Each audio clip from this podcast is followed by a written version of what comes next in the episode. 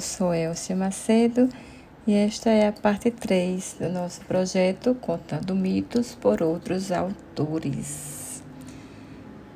E hoje, Aloídas, da Força Bruta à Sabedoria, por Lúcia de Belo Horizonte. Havia uma geração de gigantes que não pertencia às divindades primordiais. Eram os Aloídas, filhos de uma aventura amorosa de Poseidon, deus do, dos mares, e Ifimédia, esposa de Aloeu.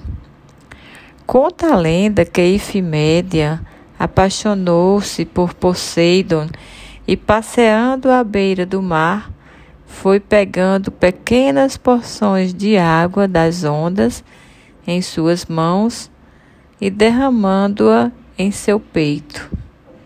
Não resistindo aos encantos, Poseidon viveu com ela um romance do qual nasceram os filhos gêmeos, Otto e Efialtes.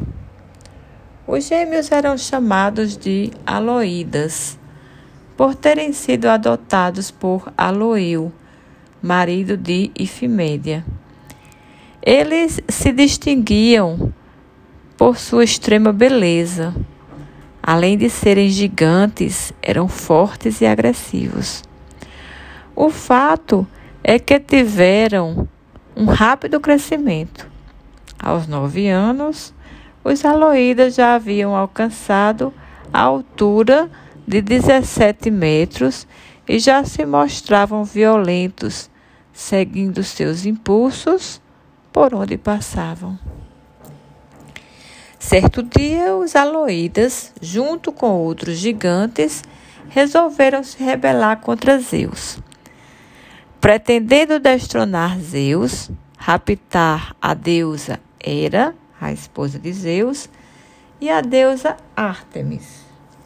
Eles, eles empilharam os montes Ossa e Pelion Assim eles conseguiram criar uma grande escada para escalar e invadir o Olimpo, a morada dos deuses.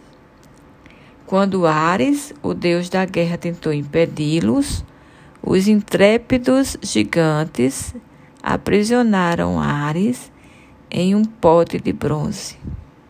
Ali o deixaram por treze meses até ser libertado por Hermes, o mensageiro dos deuses.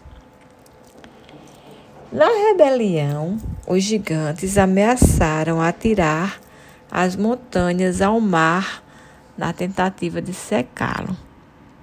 Diante de tanta ousadia, Zeus fulminou os aloídas com seus raios e os aprisionou para sempre nos infernos. Amarrados a uma coluna cercada por serpentes, foram submetidos ao suplício eterno e torturados perpetuamente por uma coruja que gritava sem parar. Muito grata por nos ouvir. Conta, conta, conta este mito para outra pessoa, sim, porque o que é bom tem que ser partilhado. E vamos lá!